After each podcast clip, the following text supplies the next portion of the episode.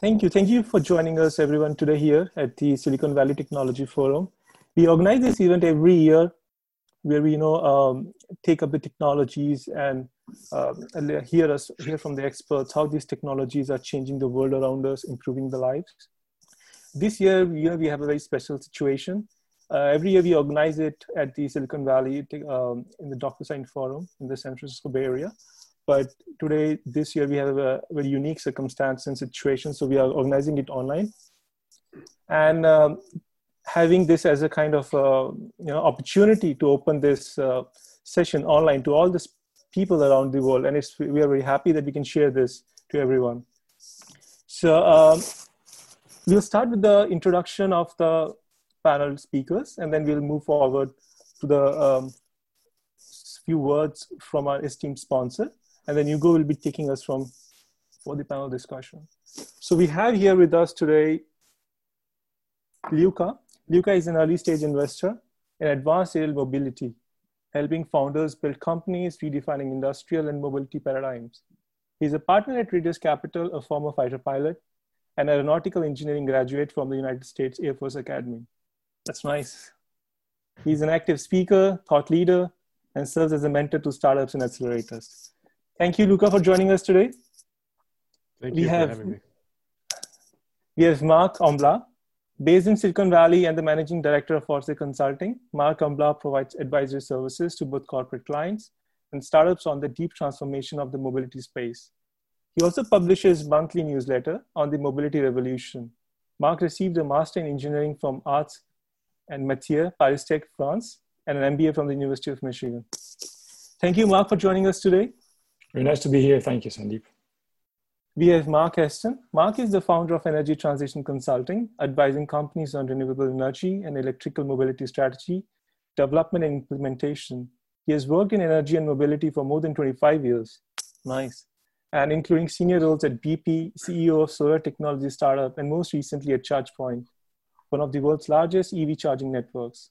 Mark ran ChargePoint's global fleet solutions business, which deployed EV charging infrastructure for buses, trucks, vans, and ride hailing customers. He earned his MBA from Erasmus University Rotterdam and HEC Paris and lives in Silicon Valley. Thanks, Mark, for joining us today. I'm glad to be here. Thank you. And we have Hugo, who is going to be our moderator. So Hugo is an early stage investor in mobility and clean energy. He is a principal at the corporate VC of Totalent based in San Francisco. He has led investments in mobility startups like the carpooling app Scoop, the ride-hailing company Grab, the drone company Elroy, or the trucking marketplace Entra. Thanks, Hugo, for joining us and moderating this panel discussion. So, it's a pleasure.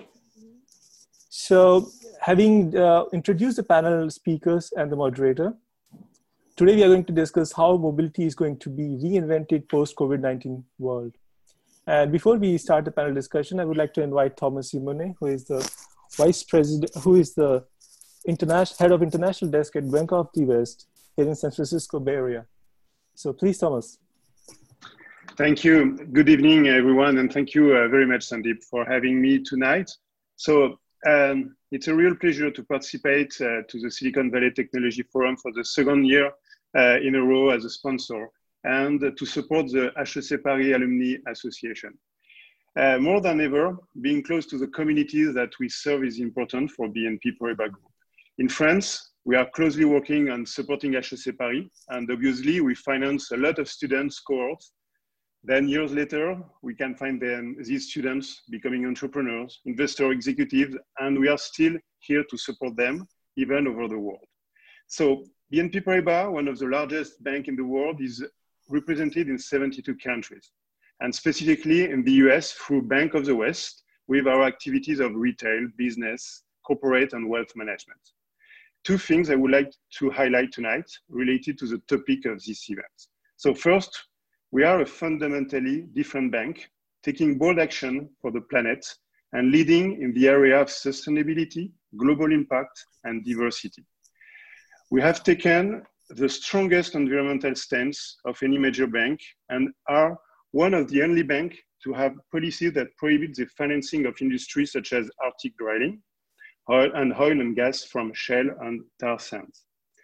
Last week, we announced our target to end the use of coal by our electricity producing customer by the end of 2030 to all OECD countries. But this commitment is also visible by our role on identifying disruptive innovations, supporting innovative initiative or various organizations. Two examples, Climate Seed, our first social business targeting climate action. It's a digital voluntary carbon offsetting platform that connects organizations with sustainable projects that capture or avoid carbon emission. Second example, we closed earlier this year the first sustainability-linked loan for the airline industry with JetBlue Airways. It was the first US airline to announce that it would operate carbon neutral uh, and on all domestic, domestic flights by offsetting emission from jet fuel. Then I would like to highlight some challenges that we are facing as a bank related to this pandemic. The first one was obviously to pursue our business staying at home. So in less than three months, we found solution to have more than 95% of our team working remotely. We are moving forward in terms of digitalization with huge progress in a few months. That will definitively change our vision of how to work and impact our mobility habits. So that being said, I will let our impressive lineup uh, of speakers tonight to dig into this new challenge and let the floor to, to Hugo. Thank you very much. Thank you, Thomas. Thank you, Thomas. Yes. Um, thanks, everyone. I'm, I'm so glad we were able to maintain this, uh, this great uh, HEC event today uh, with these uh, awesome uh, speakers. So first and foremost, I'd like to thank you all for joining us today. It is uh, quite a big crowd actually, so that's that's that's great. And as I said, I'm very excited to have the chance to moderate this conversation with Luca and both Marks. And I also want to thank you guys uh, for taking the time to share your views uh, about mobility uh, with our HEC network. And finally, uh, before we start, I also wanted to have a thought for everyone in the uh, HEC community, which has been potentially impacted by the virus. Today, we broke another pretty sad record with more than 100,000 new confirmed cases uh, reported in a single day. So we still have a long way to go in this pandemic. And uh, I don't know about, about you, but I feel that uh, this is why this crisis is absolutely unprecedented. So let me explain myself a little bit about that and set up the stage uh, here for, for the audience actually. Um, because definitely this is not the first time uh, the transportation industry uh, must navigate through a massive crisis.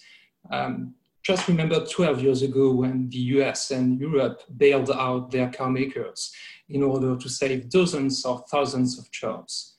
So, okay, uh, a crisis and uh, an economic downturn happens. It's not the first time, definitely not the last one. So, why this one is a little bit different and in some ways much larger and much more concerning.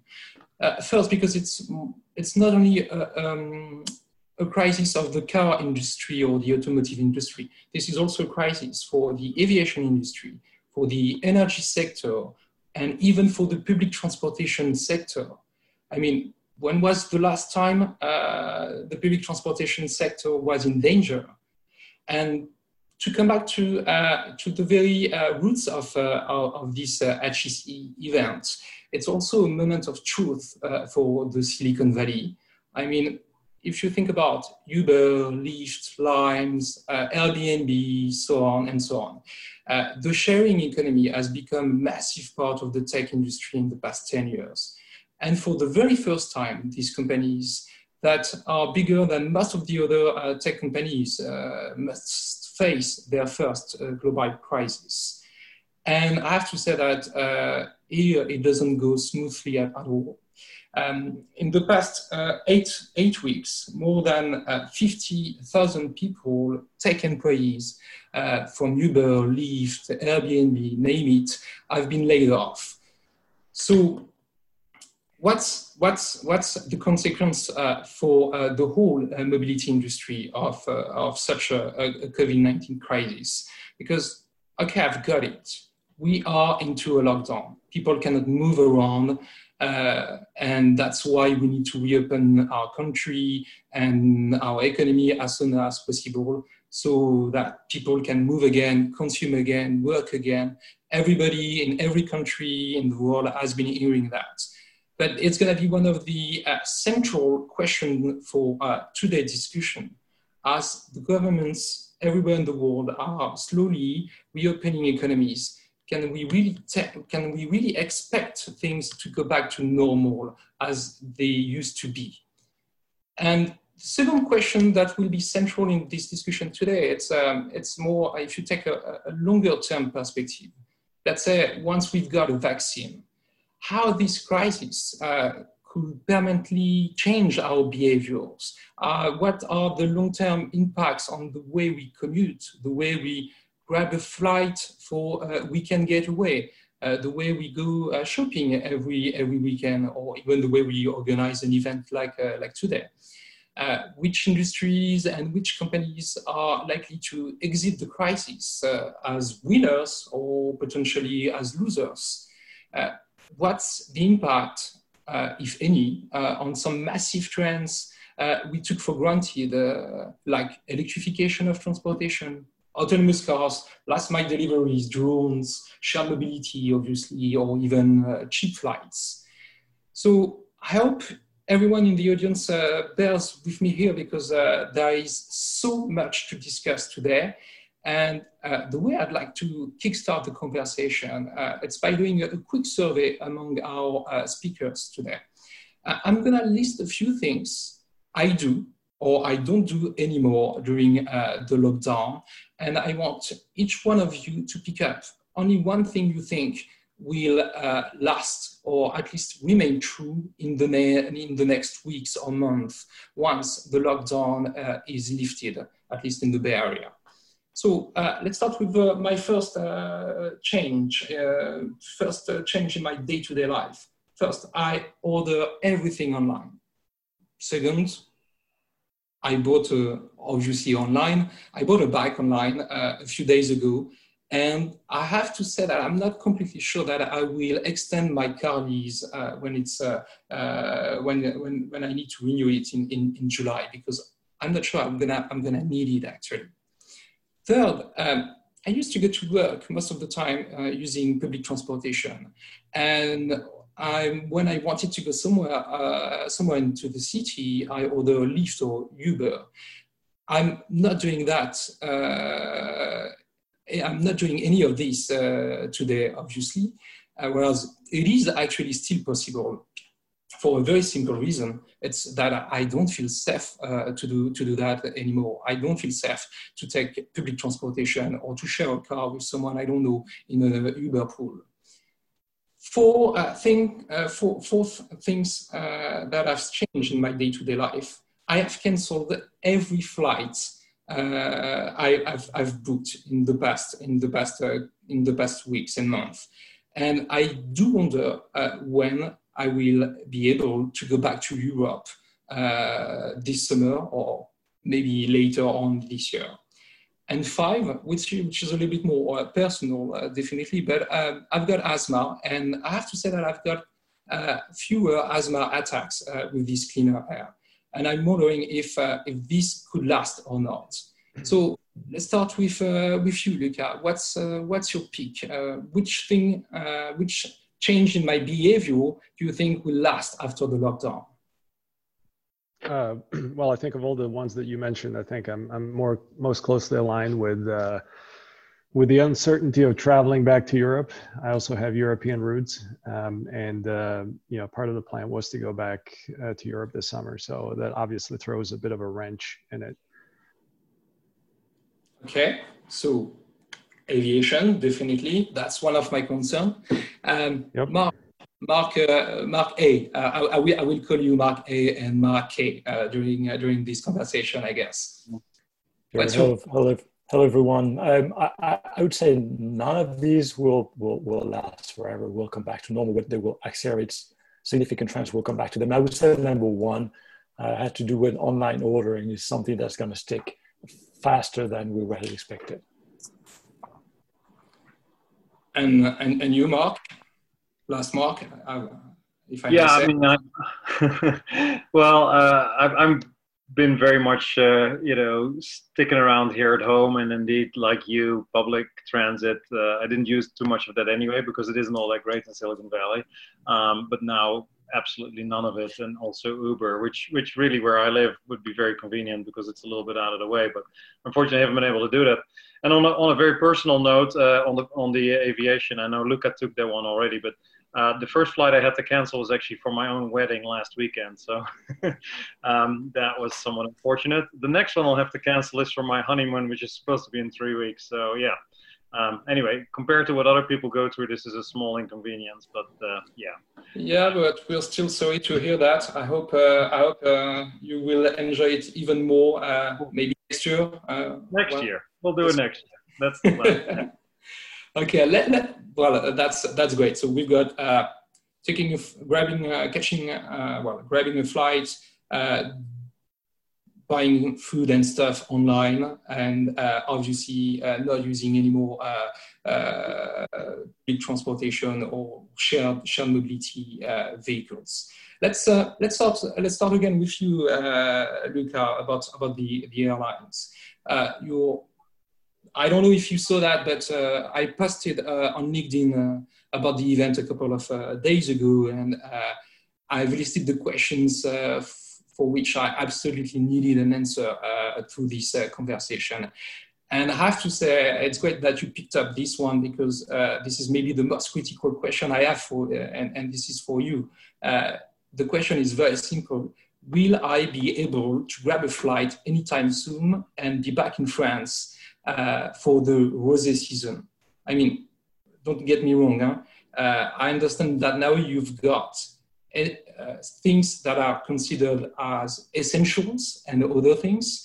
And in my point of view, being able to drink uh, to drink some rosé in France during summer, this is definitely an essential uh, thing to do. So, what's your take on uh, on on um, on the current situation uh, of airlines and the the, the, the fact that everybody well nobody is is uh, well everybody is afraid to uh, grab a flight these days yeah I, I, agree with you it is essential so I, I think the answer is yes it should uh, but yeah i think you framed it well early on when when you said that this is a um, obviously a situation that is impacting uh, you know the economy across the board in a lot of industries uh, transportation and mobility in general, um, you know, has been impacted dramatically. Uh, public transport capacity demand is, you know, down 70 to 90 percent. Uber ridership has been down up to 80 percent. Uh, as for global air travel, um, roughly down maybe 70 percent compared to you know same levels last year. Um, and this is just as of a couple of days ago. Um, and it, there, it varies across regions, but it could be down 25% all the way up to down 95%. Uh, those numbers can be somewhat misleading, though, especially in the US, because as a result of receiving some government funding, the airlines are required to maintain certain levels of operation. So, uh, in reality, passenger volumes are even lower, uh, you know, even down in the 5 to 10% of what it was last year. Uh, and when the industry recovers uh, to you know, call it pre-COVID levels is really anybody's guess at this point. Uh, forecasts seem to point to a recovery sometime in 2023, uh, but no one really knows. That's the bottom line because it's outside of the industry's control. Uh, most of the predictions are, are based on guesstimates on uh, what happens to GDP and discretionary income, uh, which really are some of the primary driver demands uh, in aviation. Um, and this in turn depends on how society deals with, uh, with the virus. Uh, so demand will remain under pressure for as long as travel is perceived uh, as a public health risk, which right now it is. Uh, and this will not really change until we as society either find ways to uh, eliminate the virus through vaccination or you know development of herd immunity um, or we somehow learn to live with it and manage it with therapy or, or medications that alleviate the symptoms and make it a bit more you know easy to live uh, with uh, with the disease um, and those different pieces of this equation might take as little as few months to as long as you know 12 to 18 months to materialize um, you know, regardless of when this happens, society has been scared uh, and scarred, um, and there will be a certain amount of inertia in the recovery. So we can look at it, I guess, in, in two distinct, you know, phases. Um, and again, I caveat this as a very, very high level, you know, guess, but in the near term, uh, the focus will be on rebuilding trust and confidence in the safety of flying. This is, you know, top priority. Uh, both the airlines as well as the OEMs are talking about, you know, different measures such as providing amenity kits to passengers that include, you know, masks and sanitizers and gloves, um, improve cleaning procedures, uh, use various, you know, antimicrobial coatings in airplanes, um, improving air quality, keeping the middle seats unoccupied, etc. Uh, new procedures will likely be put in place, uh, such as health screening before boarding, much like you know security measures have been put in place after 9/11. The challenge here uh, will be uh, rebuilding confidence, but not make the entire travel experience so annoying that people just give up on flying altogether. Um, and this is particularly true for international travel. Uh, sorry, Hugo um, which might include you know additional testing and quarantine and tracking. Um, so so domestic travel will likely rebound first. Um, and this near-term transition will be particularly challenging because of the final financial position of, of a lot of the airlines. Um, as you reduce load factors, uh, which is just a measure of how much of pa- passenger capacity is used in airplanes, um, you you really, especially if you keep middle seats unoccupied, uh, airliners airlines will find themselves below break-even load factors, which is typically in the 70 75% range. Now we're way below this. Um, and uh, you know, as of recently, only approximately four airlines out of 120 can operate at sort of 60% load factors profitably. So there will be an increased priority in this middle term to you know just survive, uh, focus on cost cutting and, and likely consolidation. Um, there will be right sizing of fleets, uh, so uh, emphasis perhaps on smaller aircraft, emphasis on most you know fuel efficient aircraft. Uh, there will be you know right sizing of networks, uh, repurposing fleets, uh, you know for cargo operations, for instance. So that would be in the in the near term. In the long term, um, you know I continue to be optimistic society will continue uh, to want to take advantage of the benefits that aviation brings in connecting people and markets. Uh, we'll still want to travel, experience the world, uh, wine tasting, you know, visit loved ones, attend conferences and whatnot. Um, but yes, I agree. There will be probably some changes in behavior uh, and certainly increased competition from you know technologies such as video conferencing. Uh, but you know, at the end of the day, commercial flying is a cyclical industry, and dis- despite occasional bumps, it has demonstrated uh, remarkable resilience because of its role in the global economy. Mark, uh, I feel like uh, the, the, the, question is very similar for the uh, automotive industry. Um, you've been a, you've been a, a, senior exec at Valeo, which was which is one of the leading automotive suppliers in the world do you think this consolidation phase uh, will also happen uh, in the automotive industry? Certainly, this is, I mean, the, the, the markets, the market has suffered, automotive markets are suffering. The expectations is that, you know, depending on what, what analysts you listen to, uh, the market's going to be down, you know, in the tune of, you know, 10 to 15% China, 15, 20, 25% in, in, in Europe or, or or North America, you know, and possibly, you know, maybe uh, maybe 20% in Europe in, in, in the global market overall. Uh, obviously, you know, just like uh, Lucas said, this is uh, just you know, guesswork on the part of analysts for the time being. We'll see more. Um, I've seen already a few uh, mid-sized suppliers that are having difficulties. Uh, a lot of them are um, utilizing their credit lines to strengthen the, their balance sheets uh, and obviously that will result in, in, in closures. Um, and um, the market, even in the market rebound, uh, that will uh, show who are the weak links uh, that OEMs will probably trying to marry to others in order to robustify their, their, their uh, supply chain.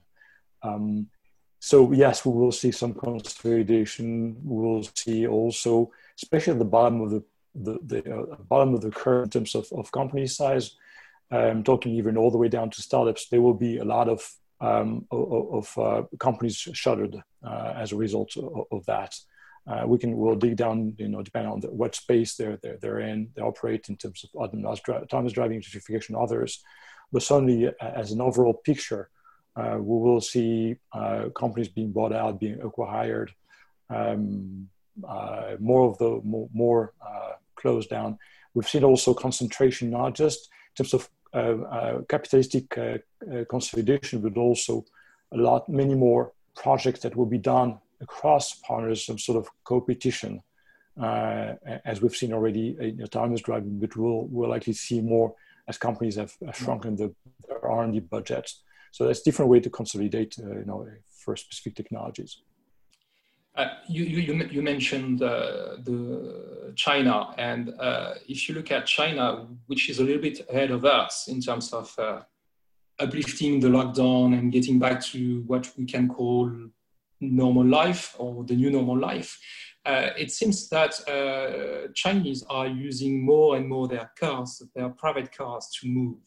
And it really resonates with uh, what Mark uh, K uh, told us earlier that uh, it doesn't feel, it doesn't feel very great about the idea of taking, taking a, Uber or, or, public transportation anymore. Don't you think that these, these changes in, in, in consumer behavior will help uh, the, the, the, car industry in some ways? I think this is likely, it's my personal opinion, but this is likely going to be a very short lived spike. Uh, we've seen the, the, Chinese market go up for the first time. Um, you know, you know, it, it's higher than you know. It's been going down for three years, pretty much. And in April, it, it went up. Uh, it was higher than you know uh, all the way back to 2018. Every other months had been down.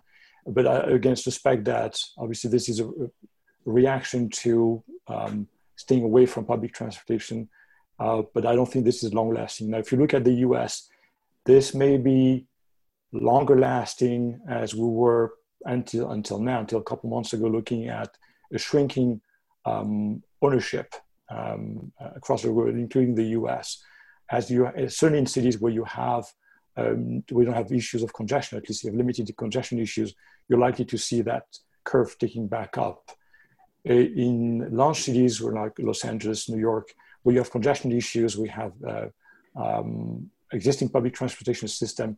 I suspect this is going to be, it's not going to last. In Europe, uh, where you already have as well a high, like in the US, you already have a high ownership rate with very good public transportation systems people are more likely to switch to bikes uh, than to buy a new vehicle, especially since uh, public, since the uh, um, uh, purchasing power is not going to is going to be on average um, hurting for the next uh, you know, mid uh, for the in the midterm. So it, it, have to look at it region by region, but if any growth there is, it's going to be short lived, I suspect. You know, as a, as a spike as a result of, of staying away from public transport. Yeah, we, we will come back to that. Uh, it's, a, it's an interesting topic about uh, about bikes and walk also uh, versus uh, versus cars, private or not.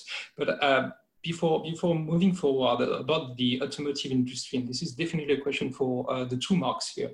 Um, you said that you said Mark that there is there is definitely a chance that the industry faces some consolidation and some rationalization of their investments uh, either it's in autonomous tech driving, uh, autonomous driving techs or, or, or, or something else. And what about electrification? I mean, all the car makers have pledged to get 80%, 100% of uh, their, their offering electric, fully electric by 2023, 2025, something like that. And I mean, if all these guys need to rationalize their investment, uh, making sure that uh, they, uh, they can survive the crisis, will they be able to continue to invest in electric vehicles? Well, again, it's it's a uh, it's you have to look at it market by market, and we're still sticking to the three large market: China, Europe, and, and the U.S you have several drivers here. You, one of them is regulation. In Europe, there's not the type of choice. Um, the uh, emissions, or the CO2 emissions, uh, on average had to go down from 130 grams per kilometer down to 95 starting January 1st this year. And it's going to continue to go down. Uh, if, if OEMs don't reach that, they will pay penalties, even though penalties may be delayed for those that can't, uh, won't hit the number this year, uh, not to, in order not to add in more pain.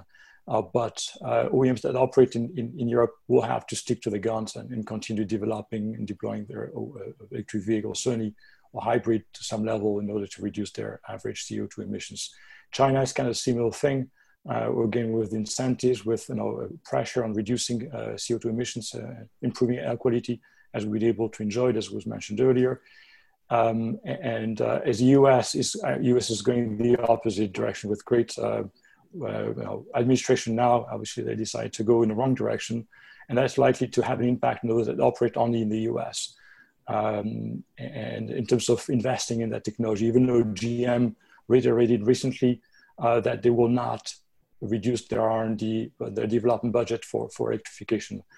Um, and you have, a, you know, on the other side of the equation, obviously, you have market, you have buyers, those that are able to enjoy good quality air right now are going to be uh, will realize that uh, the there's benefit in, in, in switching in, in going uh, across to clean vehicles. Uh, obviously, with the caveat of, of these vehicles being more expensive than uh, internal combustion engines, with internal combustion engines. So, yeah, sorry. Yeah, con- uh, well, contrasted. yeah, go ahead, and Mark.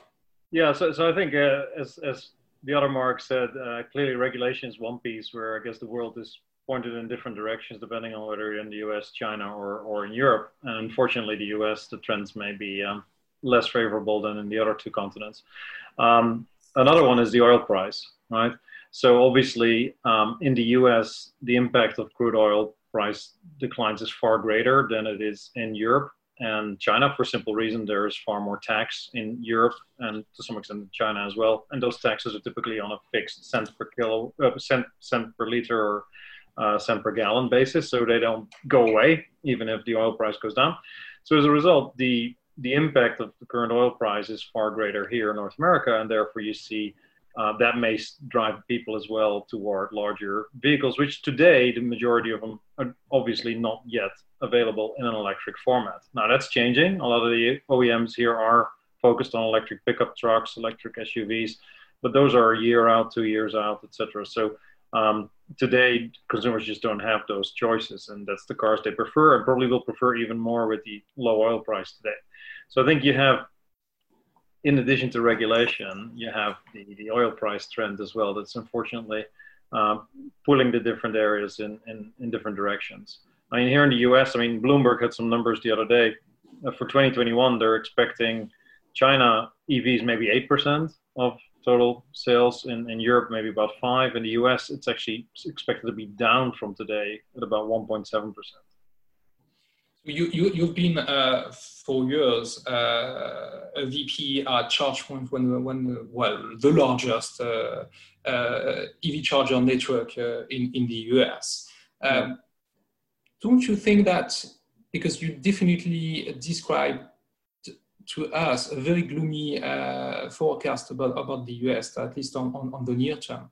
Is there a way for uh, corporations and fleets to take the lead on, the, uh, on this electrification trend? I mean, Amazon announced a year ago, last time ago, that they will, they will deploy 100,000 vehicles, uh, electric vans, for uh, their delivery business uh, in the in the next uh, five to ten years. Uh, are these guys, are the tech companies actually potentially uh, the new leaders uh, in, in electrification? Yeah, I think, I mean, frankly, a lot of what I just said, of course, uh, is taking a passenger car lens in the general public. Um, when it comes to um, package delivery, last mile delivery, we see an enormous spike in, in last mile delivery. So I think we're just seeing as trends there um, of course, those vehicles start to become available. Today, there's limited availability, but there's companies like Rivian, of course, with the Amazon order, but there's also Arrival, a British company that had a big order from UPS, and then and then a whole bunch of other uh, smaller outfits as well that are moving into this space. So I think those companies clearly stand to, to gain from this. Um, the demand for last mile is only going up. It was already on a massive upswing, and that, that's only accelerating. The other thing I'm, I'm hopeful we're going to see, and just this week, uh, California Air Quality Resource Board made some announcements around uh, this is regarding ride hailing, uh, a minimum electrification mandate. So a minimum percentage of miles traveled on, on Uber and Lyft needs to be electric. It's not yet approved, uh, but that proposal was just put out only days ago. Um, in Europe, we have, of course, zero emission zones, low carbon zones, etc. Um, that trend may start picking up in the US as well. And I think those decisions are much more made at the city level or maybe county or state. And therefore, no matter what the federal government does, which has mostly been, of course, pulling things in the opposite direction, um, cities and states may well still push forward on both for ride hailing as well as for last mile delivery, uh, making that sort of transportation a lot cleaner. Um, and that could by itself be a significant boost. So I wouldn't say it's all gloomy, um, but we do have to recognize in the short term some of these trends, both regulatory at the federal level and oil prices, impact the US likely differently than Europe and China. Okay, so on the bright side, uh, Luca, uh, you invest in startups in this, uh, in this, uh, in drones, in uh, in planes, uh, well, everything which basically fly, flies actually. Uh, have you seen uh, the market uh, trending a little bit more around these delivery system, well, innovations? Do you have any example to give us about uh, what could change in the last mile delivery uh, business. And when I talk about that, I'm not just talking about about delivery vans, but I'm talking about drones and so on. Yeah, absolutely. Um, just talking about drones, you know, we we believe uh, that this pandemic will be remembered as an important inflection point for commercial drones, just in general.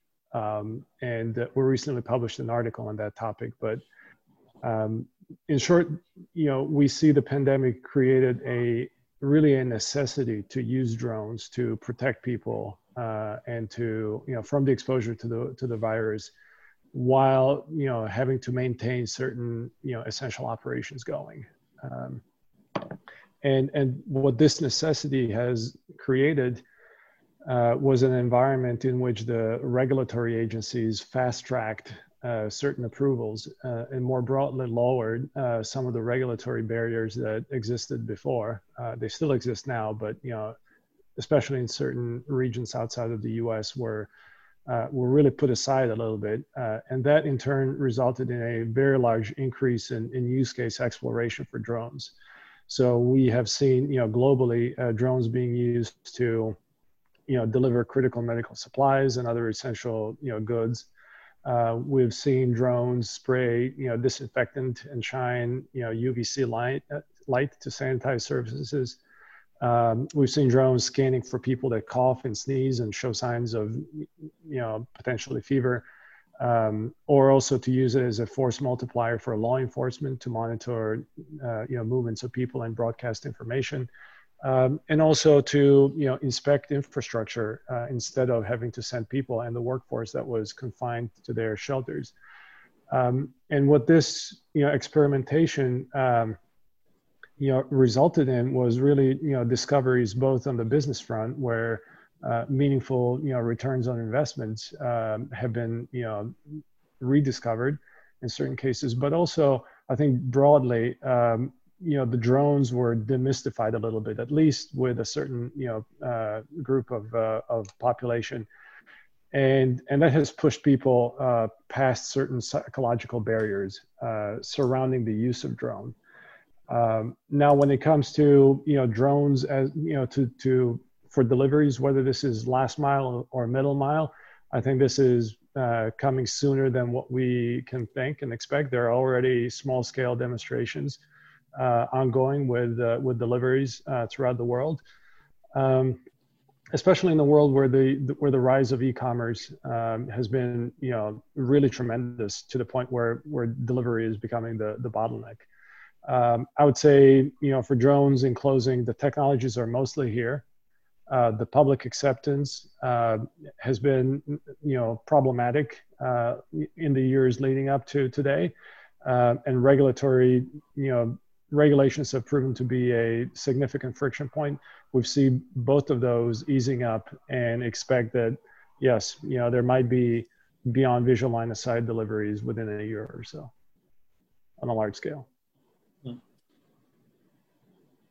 And uh, Hugo, if I may, I, I, think another you could almost take uh, everything Luca just said and replace drones with autonomous vehicles, and, and, and almost the exact same thing applies, right? Um, short term, there may be some constraints on uh, available spending, um, you know, just because of R&D budgets being being focused on survival by some of the OEMs, or some of the startups in the space maybe struggling a little bit to raise some funding. Although we haven't quite seen that yet, but that may happen. But longer term it may well lead to an acceleration in regulatory uh, approvals there too to trial um, autonomous, uh, both for passengers because there are ways, of course, to do social distancing, especially if you introduce the right um, um, cleaning and disinfectant, etc. Uh, but definitely also for for goods delivery, um, contactless delivery. I think will become a big thing. Um, and you know just as some of that may be done by drone in parallel some items a better more suitable delivery vehicle may just be a, a you know a terrestrial vehicle. So i think it, it, will these two will will develop in tandem. And you may even start seeing companies that of course um, will use both methodologies of delivery depending on whatever is the most cost effective um, so i think we'll see a huge in that and obviously to tie it to the electrification side um, those autonomous vehicles are almost without exception going to be electric because it just doesn't make a lot of sense to, to invest that sort of technology in a, in a traditional kind of hydrocarbon environment. So I think that by itself, we may just see a shift really towards those types of vehicles going faster and, and driving their own growth in the electrification space. If I may, you're building on Mark's comment on, on autonomous, on deployment of, of autonomous driving and, and, and Luca on, on, on deliveries, um, I, I would I would differ a bit if I just for the sake of argument with with one thing that Mark says in terms of deployment of AVs for passenger uh, passenger um, purpose, and where there has been a slowdown in in investments on the part of OEMs and you know startups over the past 12, you know, 6, 12, 18 months, certainly says 6, 12 months, um, because the, the timeline has been pushed out I suspect this this slowdown is going to increase um, uh, now, uh, so passengers, since that that issue of of keeping vehicles clean uh, still still has to be resolved, and also there's a, the the fear of people being close to to to others, certainly in the near term. So as a result, I can uh, suspect that a lot of the investment has been will be made in autonomous driving will be focused on other applications, whether it's you know, especially on cargo deliveries, whether it's you know sidewalk robots or on street robots. Even though another thing here is going to, you know, they have a high unemployment rate, so that means also people will be looking for jobs. So delivery jobs are going to be easier to to fulfill than than, than they were three months ago.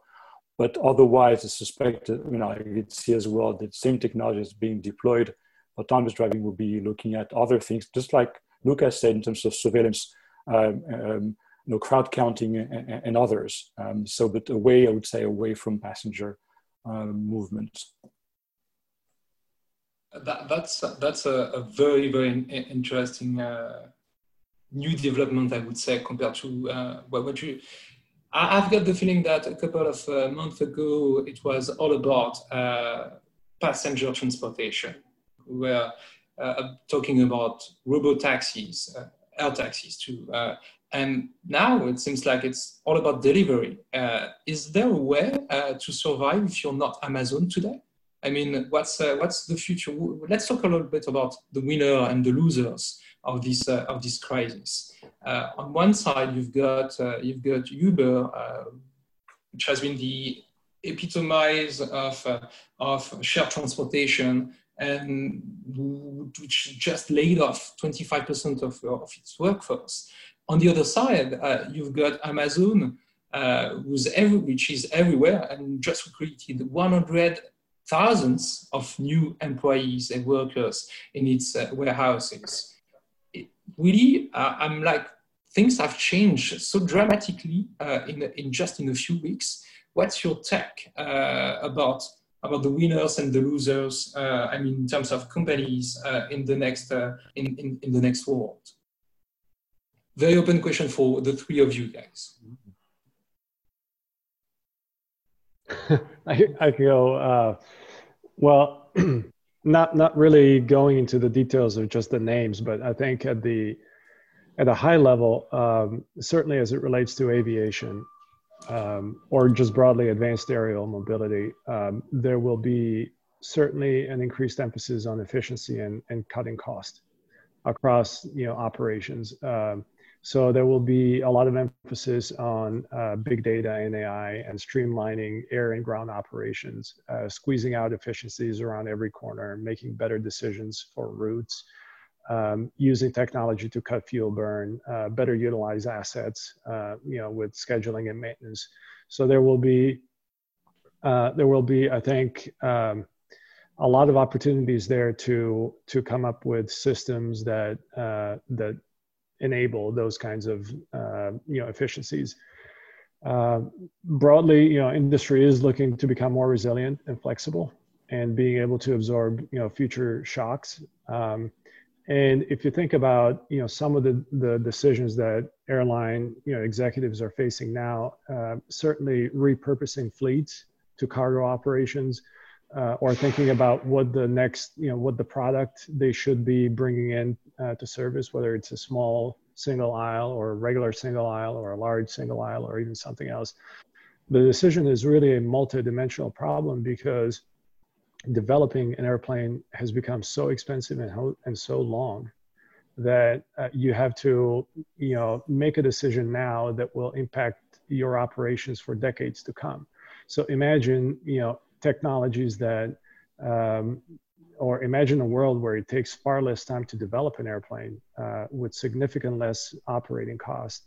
All of those technologies, um, you know, will would be really truly transformative. So, so I'm really excited that the industry will come out um, on the other side of this crisis in a better shape um, from that perspective.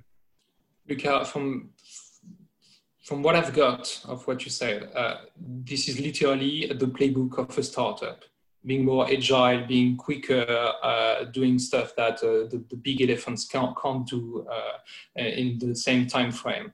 Do you think that, uh, and maybe it's a way to reformulate or rephrase my question uh, without giving any names, uh, is this an opportunity for the startup ecosystem, for the Silicon Valley, more generally speaking, or actually the, big, the, the, the big guys big oil, big auto, uh, the, the, the plane OEMs will, uh, will take the lead uh, in the new world? Uh, certainly in the near term, uh, incumbents will be focused on their own, you know, shoring up their own balance sheets and their own survivability um, or survival, sorry. Uh, so a lot of the advanced R&D um, and I'm generalizing, uh, in those companies will probably be deprioritized. So this will open up an opportunity for startups to, yes, accelerate away um, and create some more space. Um, and uh, um, and I think coming out um, of this, yeah, I think there will be some very valuable startups and, and world-changing products that come out of it. And when the dust settles in a couple of years, we will see then most likely increased you know M&A appetite from on the part of the incumbents to then you know catch up with acquisition. Um, Mark A, you rephrase the question uh, on, on, on the on the e-commerce topic. Right. Uh, is there a chance to uh, launch a small business and survive in a new world of uh, of Amazon, where Amazon-like companies, Instacart, name it, name name them, uh, are available at your home on your sofa uh, with your computer all the time. I think a couple of things here. One is certainly it's, well, it's, it's undeniable that the volume of e-commerce was a long-term growth trend and will uh, that, trend uh, just certainly you know, experienced a, a step change. Uh, and they will just continue the, the, the, trend from that way up and possibly with the, the, the higher slope, given that you onboard more people into the system. Um, with that, you need to recognize as well that uh, you know, uh, um, infrastructure is limited. So somehow um, deliveries have to become more, more efficient in terms of um, uh, fewer vehicles per delivery. So a solution companies that will be able to bring efficiency in the delivery system uh, rather than delivering every single package to every single house every single day. Uh, finding ways already you've seen some step back in terms of bundling in a week for you know, if you place several orders in a week Amazon, for instance, it will not deliver single you know, packages every time, but rather bundle and, and do few deliveries. So then one side you have you have the shift toward you have a pressure towards a one hour delivery, and uh, you have the other side as well um, push towards uh, better utilization of of of, uh, of common space. Certainly, cities will. I suspect cities will enforce ways to avoid having phantom vehicles driving for delivering to just deliver a pack of whatever, you know, a, liter of milk. Um, so you have, if companies can bring bring up or, or somehow share uh, assets in order to bring deliveries together, uh, that certainly we'll see possibly winning value propositions there. You have as well last mile delivery companies uh, uh, like new emerging companies like Nuro, like Gatik, uh, UDelv, we're doing either last mile or middle mile deliveries. Um, I can see those companies as well gain traction, provided they can be multi um, multi providers, uh, work with multiple uh, uh, companies. So you need as well to work further upstream in the value chain in order to uh, bring together orders um, and provide that efficiency at the end. Um, one last thing, and I'll, I'll pass the mic. Um, deliveries is, is, is a very, you know, is a, low margin business. Uh, so efficiency is going to be critical when you do that. You cannot just develop your own business and, and have low capacity if you want to be you know, sustainable. So um, efficiency is going to be another element of, of the equation. Maybe one thing just to add to this, a different di dimension is uh, financial innovation and financial engineering. And um, companies that are going to help these last mile and other fleets in how to finance their vehicles, but also their electric vehicle charging infrastructure for those vehicles that will be electric. So the autonomous ones, but also the ones with a driver, are going to, I think, have a real interesting opportunity in the marketplace as well. Because right now, companies are adding capacity. They're last mile, they're scrambling to hire more people, build more warehouses, etc. So anything that can relieve their their balance sheets by taking things off the balance sheet and, and variabilizing the expense, um, basically providing charging services, for example, per mile driven as opposed to a capital expense, could be really appealing to companies just so that they can focus their capital investment on the stuff where they have no alternative. Anything they can variabilize can maybe help them out. So it's a number of companies, including a number here in Silicon Valley, that are looking to bring these types of financial innovations uh, charging as a service, energy as a service, those types of models, I think that's going to be a very interesting dynamic as well. Thank you. Um, I guess we are a little bit uh, out of time. So uh, before we uh, uh we close the, the, the session, um, let me ask uh, the audience if they've got questions. They can use the chat uh, within the, the, the, Zoom window to, to send us uh, their question. Um, meanwhile, uh, let's, uh, if definitely I, I, started by asking you a, question about what's going to last in the next uh, in the next couple of weeks or months with a, short time frame perspective the, the question I'm going to ask you right now, uh, after all we discussed uh, in, in, in, one hour, is actually the same question, but on the longer term. What will last? What will remain true uh, uh in, in 10 years from now? Uh, what is so definitely, uh, I understand, uh, Luca, that uh, airlines and, and uh, air, air transportation will be back on its, uh, on its feet one day or another. So uh, in 10 years, that's definitely not your peak, I guess. But um, what is between, I don't know, e-commerce, obviously, but also shared mobility, electrification, um, autonomous techs, what, either on, on the road or, or, or, in the air. What is the thing you think will uh, be there in 10 years, will still be here in 10 years?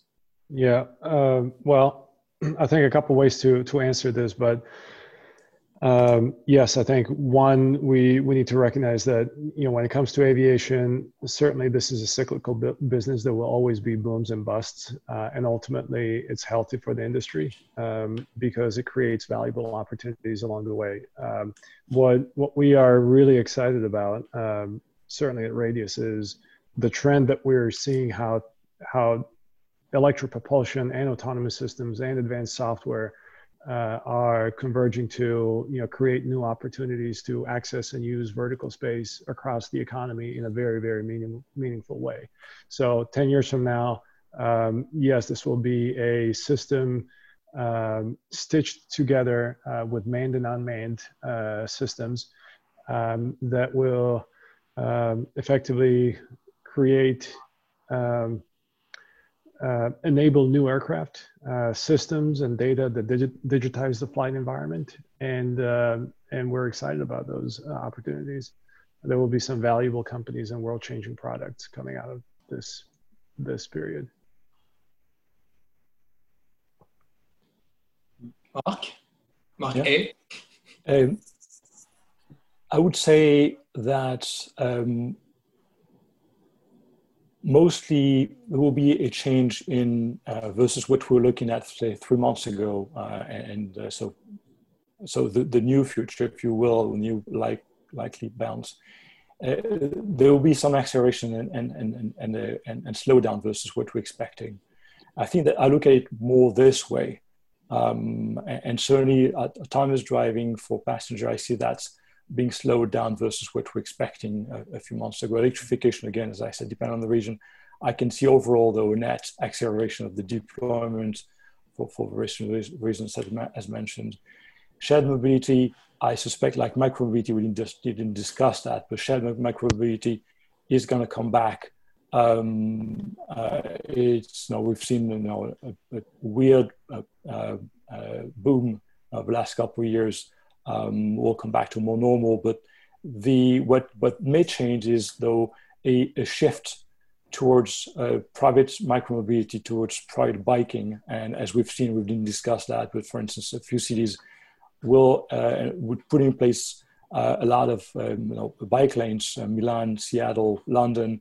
London just announced recently, uh, just a couple of days ago, they will put that in place.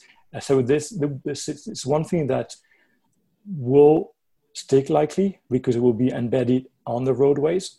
Uh, as for the rest, I could see more, you know, faster or slower. Yeah, and I think just I'm repeating some of what, what Mark just said, but I think the, the trend towards what we call fleetification, so fleets taking an ever greater share of, of, of mobility will, will certainly continue. And I do think it will shift indeed to what sorts of fleets are, are, are, are uh, accelerating, and, and, clearly the cargo ones will, I think, go faster. and different models will deploy there faster. I also expect the electrification of those fleets to accelerate as well. Um, cities are once they deal with, of course, the crisis takes all priority right now, but I could totally see more cities introducing not just the bike lanes, as Mark just said, but also um, low emission or zero emission zones here in the United States. We haven't seen much of that mm-hmm. yet. A couple cities talked about it: New York, Portland, a few others.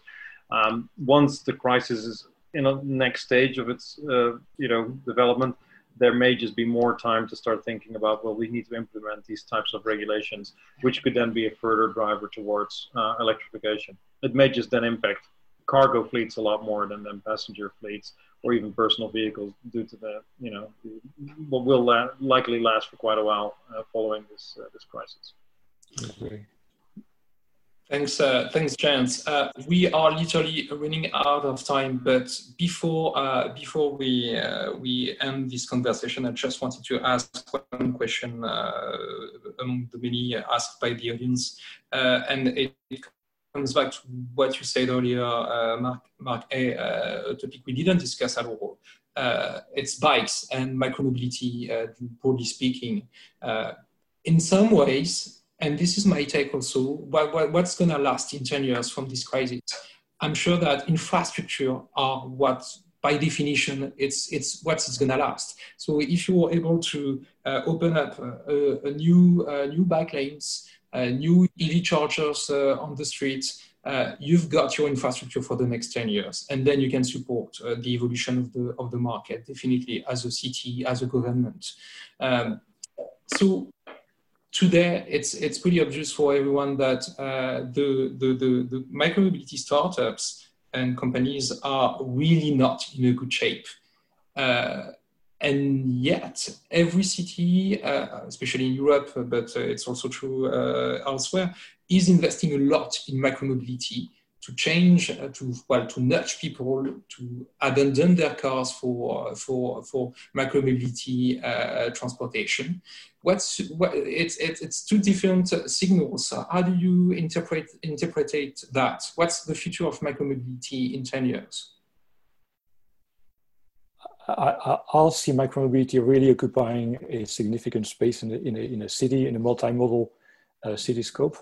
Um, the, at the same time uh, as uh, companies are hurting now, there's going to be quite a, quite a lot of uh, consolidation here. We've seen already Uber, you know, buying, you know, 30% of Lime at, in, at fifth of its pre, pre-COVID value, valuation. Uh, we can and they put together, so put together Jump and, and Lime. Well, I suspect we'll see a lot more of those consolidation. Second thing that needs to happen is unit economics. That didn't work.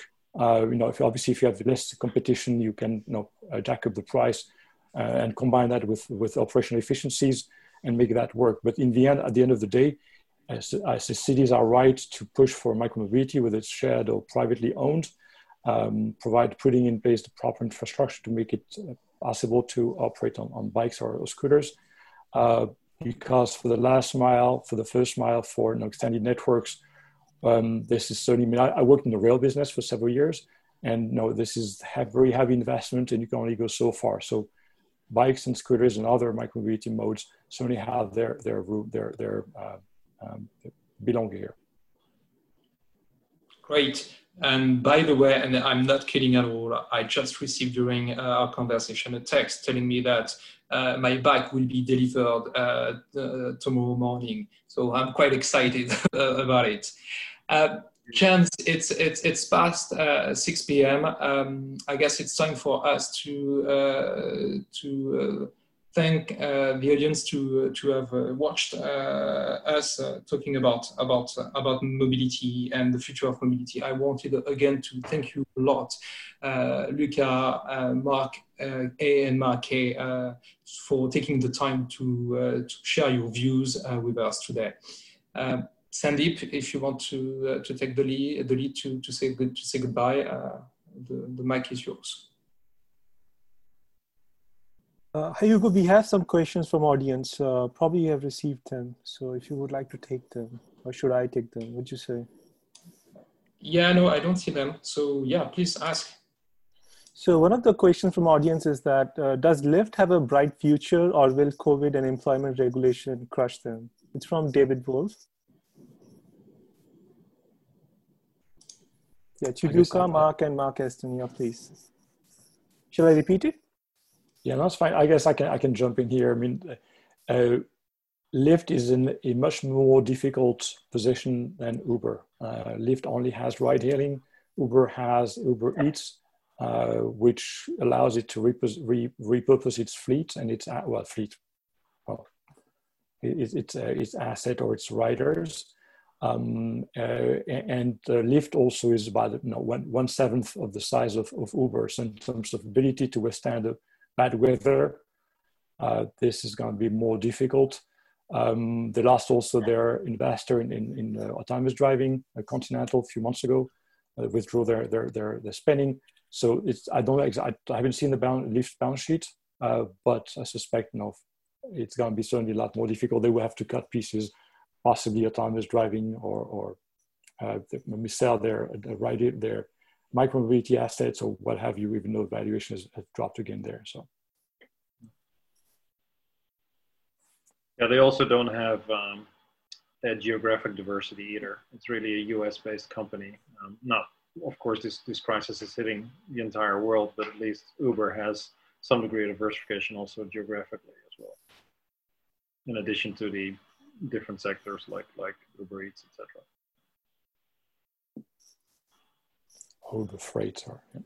So, Hugo, do you want to add something, or Luca, would you like to say something, or should we move to the next question? Nothing more to add here. Yeah, everything has been said. Definitely not uh, not uh, very, uh, very very positive for for Lyft uh, the next couple of months. So, our second question is, uh, uh, what would you recommend a student to study into college to be ready for tomorrow's world?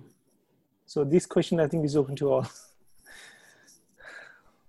we'll start with Luca. So, um, I would say don't take anyone else's advice seriously, but follow your heart and do whatever you want, whatever makes you happy.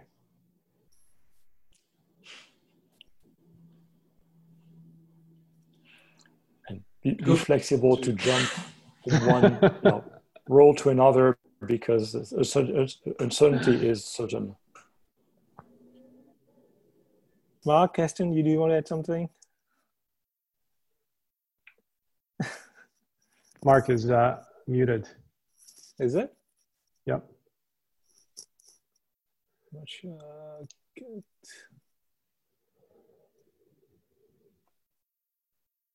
I can't see him here actually. Yes, you are absolutely muted. I can unmute you because I guess I can, but I. Oh, I somehow it somehow yeah. uh, came back to life. Okay. Uh, yeah. Okay. With that muting uh, situation, let's. Uh, nothing more to add for me. I think there were some good suggestions there, or good inspirational thoughts. So let's stick with that. Uh, yeah, the next question is uh, from Juan Carlos. So, car dealers in cities like Madrid last year, you know, Spain was a market of 1.2 million cars. How do you see the big brands adapting to this and dealing with these uh, dealerships?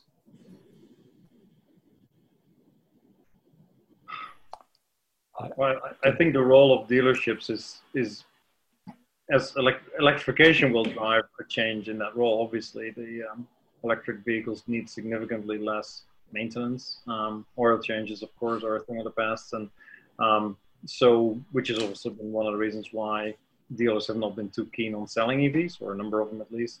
Um, that you know now you can add to that the whole buying experience and people not wanting to be in a showroom per se and wanting you know sort of a, a touchless contactless buying um, experience so i think you put the two together the electrification trend that was already making it tough for a dealer to sort of make a living because their revenue model is so much driven by, by maintenance of the vehicles after they've sold the vehicle um, now consumers basically not wanting this and uh, dealerships starting to experiment with and some quite successfully with curbless curbside delivery, like like CarMax and other large dealerships. Um, that may well become a thing of the past, and then therefore you don't actually need to have all these dealerships and with the same numbers that we have today, if indeed this moves to more of a kind of curbside type of experience. So there, there could be that could be an industry that that could see significant change, accelerated the change that was coming regardless on the electrification front with a compounding impact now. I would throw in another idea to to uh, to what Mark said, and I fully agree with what what what you said, Mark. And that's the shift also to some extent away from the dealership, the, dealer um, model. Uh, we've seen Tesla and uh, the new the new emerging OEMs are following this on, on Tesla's track, and that is direct to customer retail, bypassing uh, the, the, the dealer network for a lot for the reason that Mark mentioned that is the dealers are reluctant to some extent to sell EVs, and that's the way it has to be anyway. Uh, we've seen a few states passing laws that enable OEMs to do just that. Michigan being one of the last best, one of the key bastions to to stay against that. Um, and, and OEMs will try probably to bypass. They're doing that through subscription and other models uh, and relieving dealers from volume that they that, that they see today.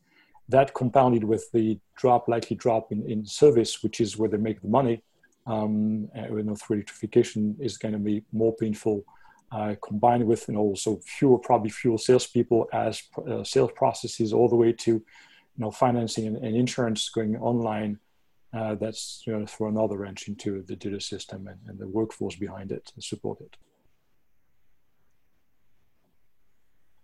Great. Do you want to add, Hugo, something? Hugo? Well, I, am a little bit biased on this topic because I've, I've uh, reviewed a, couple of uh, investment opportunities in the past uh, in the past few years. Uh, basically, I think uh, the brick and mortar uh, dealer dealership is is, is there. they both marks say say it in a, in a digital new way of life where you can buy everything online. It doesn't make any sense to spend uh, three hours in a, in the dealership uh, anymore to buy a car that you reviewed every detail online before. And, uh, and, and, and plus the experience is not great. So uh, it doesn't, uh, uh, there is no reason for me to, to drive to, I don't know, one hour from from the from from the place where I live today to buy a car when I can't get a, a valet who's gonna deliver it uh, at my place directly. Mm-hmm. Yeah, indeed. Yeah. I think you're also going to see, and, and, Mark touched on a little bit already, the different models of, of ownership. Um, I mean, Fisker, for example, with their electric car that's going to come out, mm uh, are offering all sorts of flexible ownership. Whether you lease the car for a week or a month or a year, or you want to terminate that lease because whatever change in personal circumstances may necessitate that and then you pick it up again a month later. So the car effectively stays on their balance sheet or whatever financing uh, company they have behind it, maybe Bank of the West type investor uh, that actually owns the vehicles uh, or Paribas. Um, but again, that makes it even more difficult to see a role for a dealership, right? I mean, it, it isn't even that the direct to consumer in the traditional purchase or traditional three year lease or four year lease model it could also be an entirely different by the mile, by the month, by the day, whatever type model where the OEM retains that, that control. So the dealer is effectively becoming increasingly irrelevant in this whole in this whole picture.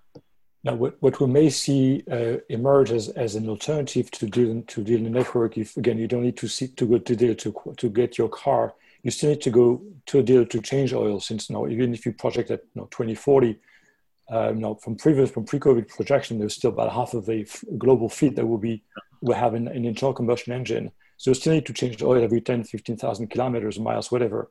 Uh, but at the same time, you see an emerging, an alternative model emerging. It's already started a few years ago with the likes of your mechanic that will come to your place, whether it's you know, at work, uh, when a fleet-based arrangement, or to your where you live, uh, and a, you know, you know, direct uh, or, or, or consumer approach. Um, and, and, that, even though today it may not be uh, uh, economically the best approach versus a brick and mortar service, tomorrow that will be an, maybe an alternative. And with the gig, uh, relying on the gig economy, those mechanics are not employed by your mechanic. There are you know, employers paid by the task, uh, but that may be an alternative that will you know, throw another wrench into the, the, the service network. Great. So with that, we have uh, we don't we don't have any more questions. So before we sign it off, um, I would like to thank you all the speakers, um, Mark Aston, Mark Amblard, Luca, and also our moderator Hugo, for taking their time and giving us insights and helping us to reimagine world after COVID-19 in the mobility sector. So um, uh, our speakers and moderators are available on LinkedIn. So to all the participants who would like to you know talk to them and uh, talk to them personally please connect with them on linkedin and take this conversation forward and also i would like to thank uh, our sponsor bank of the west uh, thomas who is who supports um, our events HEC events in the bay area every year so with that uh, if uh, it's a Mark Aston, Marc Amblard, Luca, and Hugo. So if you would like to say something as a last message to the audience, to the participants, uh, before we call it uh, final uh, sign off, please. I would just say thanks for having me. It was a pleasure speaking on the panel, and I'm more than happy to follow up uh, offline uh, with anyone wishing to speak more about aviation and advanced aerial mobility. Same here. Thank you, uh, Thomas. Thank you, Sandeep, for organizing it, and Hugo. very nice to be on the panel with you, Luca and, and Mark, and happy to continue offline. Yeah, same here, and and hopefully offline doesn't only mean you know via LinkedIn, but at some point we'll actually be able to connect as well in person. That would be a very nice place to be in the uh, post COVID nineteen world. So uh, looking forward to that as well. and next year's event hopefully once again in in real life. This is great, but still, uh, okay, thank you all. Right. Uh, Hugo, yeah, would you like to say something? Yeah, I just wanted to say that it's it's not as good as uh, sharing a, a, a, bottle of rosé altogether. Definitely, even if Luca is about to invest in the next uh, drone delivery uh, company. right. Very nice. All right. Thomas, are you Keep there? cool. Would you like to say something? He's on mute. Thomas is on mute. Yeah, here we go. Just,